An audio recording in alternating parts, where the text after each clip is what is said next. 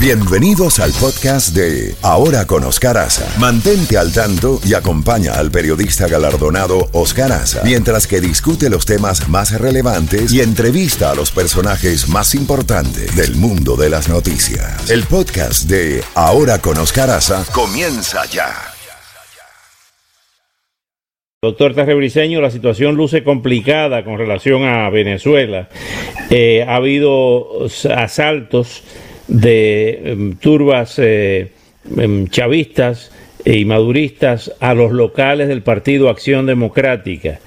¿Qué quiere decir esto? Que hay una carrera hacia adelante para presionar esas elecciones del próximo día 6 de diciembre, barrer con el gobierno de Juan Guaidó y con lo que queda de la Asamblea eh, legítima. Eh, ¿Qué va a pasar entonces con ustedes, con los reconocimientos de más de 50 gobiernos eh, y estados al, gobierno de Juan Guaidó? Buenos días. Buenos días. Muchísimas gracias por esta oportunidad de conversar.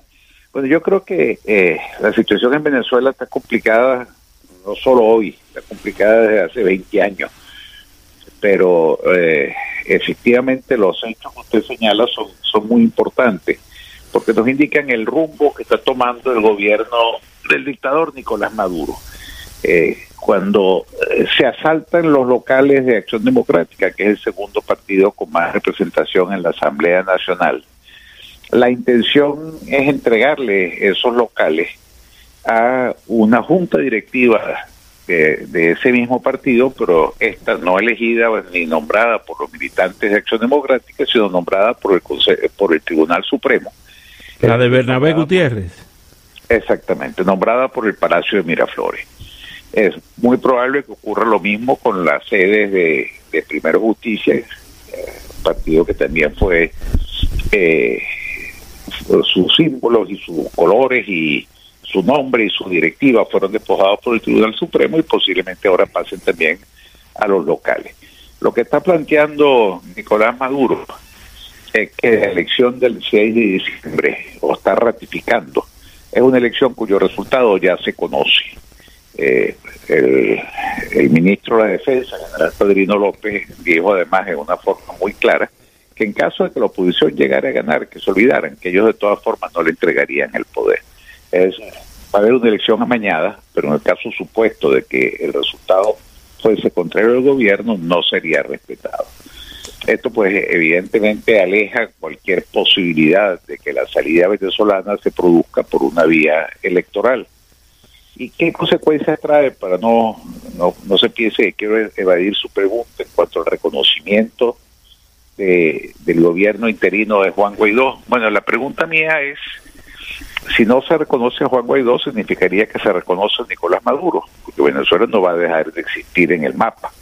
Yo creo que todas estas actividades de Nicolás Maduro difícilmente puedan revertir una decisión tomada por la mayoría de los de las democracias del mundo, en el sentido de desconocer a Nicolás Maduro y reconocer a Juan Guaidó. Entonces yo creo que eh, esto presenta evidentemente escenarios distintos pero yo creo que la confrontación a nivel, que ya tiene un nivel continental o mundial, entre quienes respaldan la democracia en Venezuela y quienes respaldan la dictadura, pues va a continuar.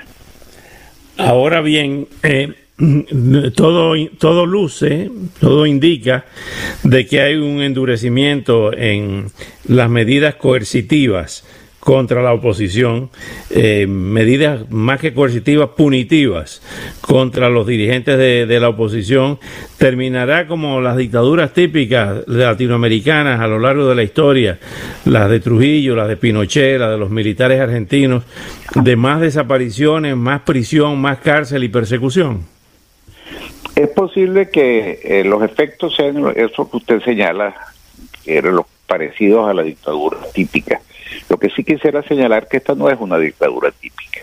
Cualquiera que sea la opinión que uno puede tener sobre el general Pinochet o el general Stroessner o el general Rojas Pinilla o el general Pérez Jiménez, eh, la situación es muy distinta porque en Venezuela no se trata de un fenómeno meramente político, es un fenómeno narcocriminal. La estructura del Estado venezolano ha sido tomada por eh, un grupo criminal en alianza con grupos criminales internacionales y eso coloca a Venezuela en una situación muy, muy especial, inédita totalmente en nuestro continente. En Venezuela nadie controla el territorio, ni siquiera Maduro, grupos armados de, guerrilleros colombianos, FARC y ELN, eh, bandas criminales, bandas de crímenes ilegales, bandas de carteles de la droga. Eh, tienen ahorita una presencia en Venezuela que deja de lado la presencia del Estado. El Estado ha perdido el monopolio del uso de la fuerza, el Estado no presta los servicios esenciales que se puede esperar de él y la crisis del COVID-19 lo pone cada día más en evidencia. Una, una pandemia que se está extendiendo con signos exponenciales con, y la única respuesta del gobierno es primero disfrazar la cifra y luego como segundo elemento reconocer que hay un incremento y como consecuencia del reconocimiento de ese incremento eh, establecer que las normas de prevención que se estaban tomando eh, en relación a, no salir de las casas, al distanciamiento social, etcétera, van a ser relajadas a partir de a partir de hoy. Es decir, algo absolutamente incoherente, pero todo esto es lo que indica que los que están en el Palacio de Miraflores en Caracas solo están pensando en preservar el poder como una fuente, como una fuente de enriquecimiento ilegal.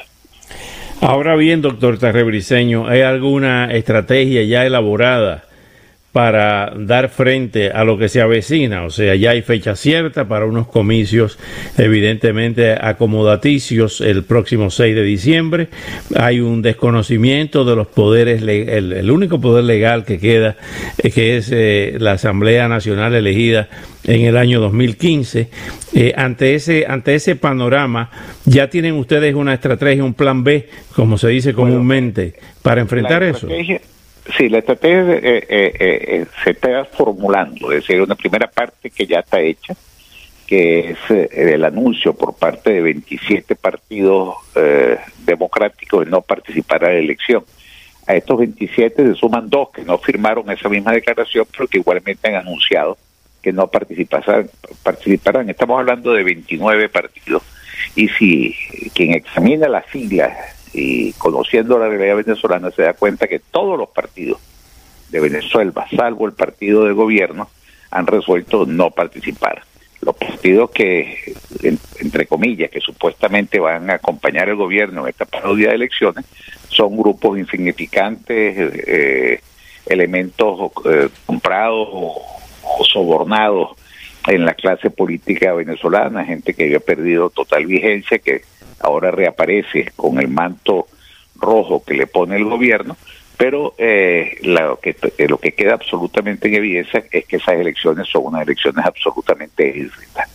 Ahora, falta todavía una, una fase más propositiva de la estrategia, en eso se está trabajando, para decir cuál va a ser la respuesta que se le va a dar a, eh, a esa elección, porque no se trata de decir no votamos y nos quedamos tranquilos en las casas esperando que las cosas ocurran, sino que hay que continuar en una lucha para poner fin a la, a la dictadura y esto tiene un componente internacional que es muy importante. Es decir, en esa alianza del crimen organizado que hay en Venezuela con gobiernos como Rusia, Turquía, Irán, Corea del Norte, eh, China, pues es indudable que eh, el mundo democrático tiene que ver con mucha preocupación lo que ocurre en Venezuela, porque es un hecho, como les decía antes, absolutamente inédito. Doctor Tarrebriseño, como siempre, muchísimas gracias por estos minutos y esperamos estar en contacto con más frecuencia. Seguramente, muchas gracias. Muchas gracias, doctor Gustavo Tarrebriseño, representante diplomático del gobierno de Juan Guaidó ante la Organización de Estados Americanos.